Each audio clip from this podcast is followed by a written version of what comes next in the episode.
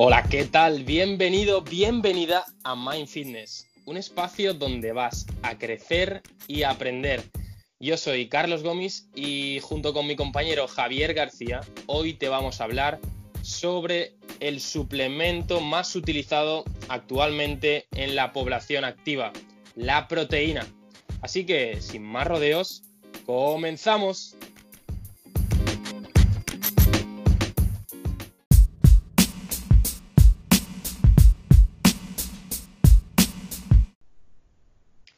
Muy buenas, Carlos, ¿qué tal? Bueno, sí, hoy vamos a hablar, hoy vamos a hablar de la proteína. En principio, eh, vamos a hablar, vamos a hacer una cadena de suplementos nutricionales y hemos escogido como primer suplemento la proteína. Pero bueno, hablando de suplementos nutricionales, decir que, ¿qué son? Pues un añadido a, nuestra dieta. En este caso, como, yo pienso y de mi punto de vista, estaría mal hablar de suplementos, ya que la mayoría no sustituye ninguna comida, no suplementa una comida sino que la complementa. Entonces, lo, más correcto sería hablar de, complementos nutricionales. Pero bueno, para que todos nos entendamos y para no generar confusiones, lo llamamos suplementos. Mm, eso es. Eh, además, también em, tendríamos un poco que diferenciar entre, entre suplementos y entre ayudas ergogénicas. Estas ayudas ergogénicas eh, son eh, sustancias que ayudan o estimulan a la mejora de nuestro rendimiento. Y seguro que, conoces la creatina, que has hablado, has oído hablar de ella, la betalanina, la cafeína incluso, que tomas, eh, pues la mayor parte de la población toma todos los días. Eh, entonces, esto sí que va a producir una mejora en nuestro rendimiento y los complementos o suplementos no van a producir eh, una mejora en nuestro rendimiento y eso cabe destacarlo. Muy cierto lo que dices. Sí que conozco bastantes ayudas aerogénicas y como su nombre indica, ayudas eh, siempre y cuando no, rompan el espíritu deportivo que, marca todo este mundo del deporte, ¿no? No se considera dopaje. Eso es. Bueno, eh, poniendo en contexto a la proteína, eh, tenemos que decir que es la más ingerida por la población, ¿no? Carlos, ¿tú tomas proteína? Sí, sí, de hecho la tomo, pero no la tomo durante todo el año. Es decir, eh, hay que un poco marcar las pautas y analizar el momento, la persona y el lugar para poder recomendar un suplemento. Es decir, si yo voy a hacer un ejercicio extenuante o voy a hacer, por ejemplo, entrenamiento de fuerza, en ese periodo que dura mi microciclo o mi macrociclo, sí voy a ingerir eh, proteína porque con mi, o sea, con mi comida normal no puedo ingerir la cantidad eh, recomendada que debería tomar. Y en ese caso sí la tomo, pero durante todo el año eh, no tomo proteína porque sí. Eso es. Sí, es cierto. La, mayoría de personas la, ingieren durante todo el año y eso lo que hacemos es acostumbrar al cuerpo a, un estímulo, bueno, un estímulo en este caso eh, nutricional que al fin y al cabo se va acostumbrando y no, no surgen los mismos efectos. Y como tú dices, podemos encontrar eh, proteína en diferentes fuentes, no, siempre tiene que ser complementada por, eh, a nuestra dieta, sino podemos encontrarla en diferentes fuentes, tanto vegetales como animales. ¿Se te ocurren algunas fuentes vegetales o, animales que tú incluyas en tu dieta? Sí, por ejemplo, en las legumbres podemos encontrar un alto porcentaje de, proteína, eh, después también el arroz, aunque la gente considere que son hidratos, la patata lo mismo, también hay eh, un porcentaje de proteína, carnes que sean de pasto, obviamente, nada que sea refinado o esté eh, bajo unos cuidados a lo mejor pésimos, ¿no? Pues los animales estos de fábrica y todo esto que al final la proteína que sacas de ahí no es de calidad. Y más o menos eh, no sé cuáles me he olvidado, así que Ayúdame, Javi. Sí, hay diferentes fuentes, como, como, tú bien indicas, todo lo que vienen siendo las legumbres, eh, la avena también, la cebada, el maíz, la soja, muy, muy consumida por, la población, sobre todo vegana, huevos, leche, pero teniendo estas fuentes también tenemos que decir y, apuntar que gana, eh, tenemos que darle un punto a esas proteínas de origen animal, porque tienen una, mayor digestibilidad, es decir, se digieren mucho mejor.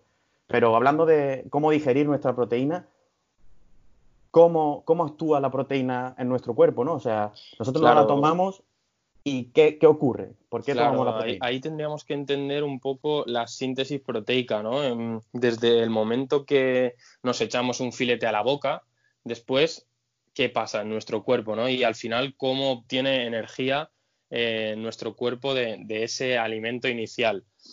Eh, la proteína se degrada en aminoácidos, que habrás escuchado que hay como de dos tipos, los esenciales y los no esenciales. Básicamente esto es, los aminoácidos esenciales, tu cuerpo los necesita sí o sí porque él no los puede sintetizar, no los puede crear dentro de su organismo, ¿vale? Entonces necesita de, este aporte externo, bien sea un alimento, bien sea un suplemento.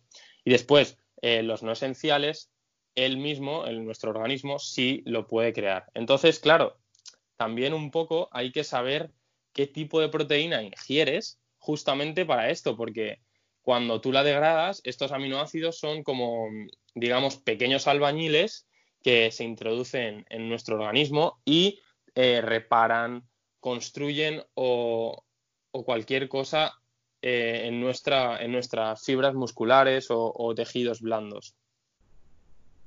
Sí, es cierto lo que dice. Actúan de esa manera y tenemos, tenemos esos dos tipos de, aminoácidos para diferenciarlo a, grosso modo. Pero eh, ya hemos visto cómo funciona, cómo actúa en nuestro cuerpo al tomar esa, proteína, pero también nos interesa cuándo podemos tomarla. Es decir, existe esa llamada ventana anabólica, esa ventana donde nosotros estamos perdiendo, donde nuestro cuerpo eh, quizás estamos eh, perdiendo músculo, que se dice mucho. ¿Realmente existe esa ventana anabólica o es un mito? A ver, hay que aplicarle la, lógica a todo. Yo soy de, yo pienso así. Entonces, está claro que después de, un ejercicio eh, vamos a estar más receptivos a, ¿no? a sintetizar porque lo necesitamos, porque nuestro cuerpo eh, ha degradado bastante, eh, bastante energía. Entonces, ese es el momento que se supone, o, hay gente que dice que se supone que es mejor ingerir. ¿Qué pasa? Que no, no, no va a pasar nada si no puedes ingerirlo. No hay que volverse loco en decir, es que después del gimnasio me tengo que tomar mi batido de proteínas, ¿no, Javi? Sí, es la frase más llamada y te lo encuentras en, en, cualquier vestuario de cualquier gimnasio, te encuentras eh, al, deportista o, o, a la deportista que está justo con su batido de proteína, nada más acabar el entrenamiento. Pero aquí existe un poco de controversia porque no hay todavía clara evidencia de lo que pasa y de cuánto tiempo hay que, hay que esperar, cuánto sería el óptimo, ya que cuando nosotros realizamos un ejercicio, nuestro cuerpo eh, trata de llevar la sangre a todos los músculos para oxigenarlo y para rendir mejor. Entonces nuestro sistema digestivo, que está inactivo, eh, no se quita la sangre de, de, todo nuestro sistema digestivo, con lo que ingerir la proteína directamente al acabar el ejercicio sin que la sangre haya vuelto a su, a su, lugar de origen, que sería el sistema digestivo, eh, no sería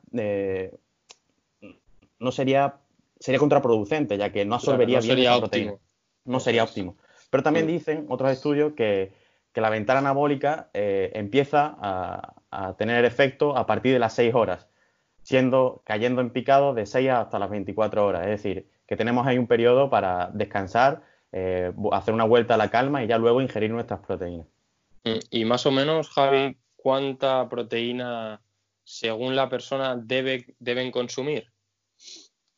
Pues bueno, Carlos, esta es una pregunta que todo el mundo se hace y que todavía, tras 30 años de investigación en este ámbito, la gente eh, sigue, sigue estudiándolo porque mm. no, hay, no hay un parámetro claro a seguir y cada persona responde diferente. Pero en un principio, como digo, hace unos 30 años se, especuló que la ingesta para un balance proteico estable o, positivo era de 0,8 a 1,4 gramos de proteína por kilogramo de peso corporal al día. Pero nuevos estudios indican que esto eh, es erróneo, sino que para obtener un balance positivo o estable, como digo, la ingesta tiene que ser de 1,8 hasta incluso 2,2 gramos de kilogramo al día siendo diferente para cada tipo de individuo y, por supuesto, el tipo de ejercicio que realice. Aquí me gustaría que tú, si como, consumidor habitual de proteínas, me dijeses si, si puedes, claro, eh, cómo diferenciarlo entre una persona de nivel novato, una persona de nivel intermedio o avanzado. Esto al final nos remitimos a, otra vez la lógica. Es, fácil pensar, ¿no? Eh, una persona que se esté iniciando en el entrenamiento de fuerza, por ejemplo, eh, ¿crees que, debe tomar el máximo, el upper limit de los 2,4, los 2,2 gramos de proteína por kilogramo de peso? Pues no tiene mucha lógica, ¿no? Esto, este rango o ese, o ese número estaría un poco, eh, sería mejor para aquellos que tengan un nivel avanzado, ¿no? Entonces, luego el, rango de abajo, el 1,8, se lo dejaríamos para personas que empiezan o que nunca se han suplementado eh, y, esto iría subiendo, o sea, irá subiendo según el nivel de, la persona. A mayor nivel, eh, mayor, mayor ingesta de proteínas, porque necesitará de más proteínas eh, para, hacer todas estas funciones de las que hablábamos.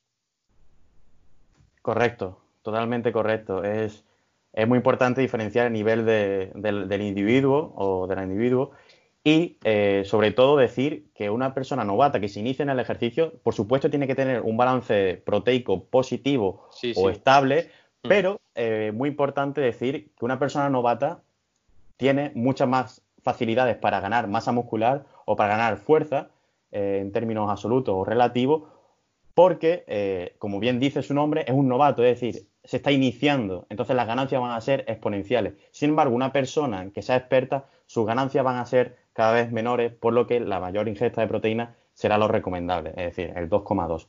Pero siempre eh, respetando esto, teniendo un control, porque sabemos que las proteínas, sobre todo las que compramos, no son nada baratas y al fin y al cabo lo que estamos haciendo es desperdiciar dinero, porque nuestro cuerpo tolera una cantidad de proteína y la que no la elimina mediante, mediante la orina, ¿no, Carlos? Eso es. Básicamente, para, terminar y para concluir el podcast, eh, quería resaltar ¿no? un poco que, seamos conscientes de que eh, por más tomar proteína no vamos a, crear más masa muscular. Entonces, en primer, o sea, lo primero que tenemos que tener en cuenta es cómo es nuestra nutrición tenemos que construir la pirámide desde cómo es nuestra nutrición y después si vemos que no llegamos al requerimiento diario de, ingesta de proteína, que ya actuemos eh, utilizando esta suplementación, pero no al revés, porque claro, mucha gente eh, se suplementa proteína sin haber revisado realmente cómo come, ¿no, Javi? Eso es un claro ejemplo de alguien que tampoco recurre a un profesional como, como somos tú y yo de la actividad física y se guía por, simplemente por tablas de internet. Como siempre hay que recurrir a un, a un profesional, ya sea a tu entrenador si tiene conocimiento sobre, sobre nutrición o a tu, a tu nutricionista o contrata a un nutricionista y que él te ayude a llevar una dieta equilibrada, una dieta alta en proteína, una dieta ajustada al fin y al cabo como un guante a tu, a tu estilo de vida y a los objetivos que tú quieres conseguir. Eso es, Javi. Pues muchas gracias por, por, escucharnos. Tenemos mucho más que darte, así que espero que vuelvas. Y nada más, un saludo muy fuerte.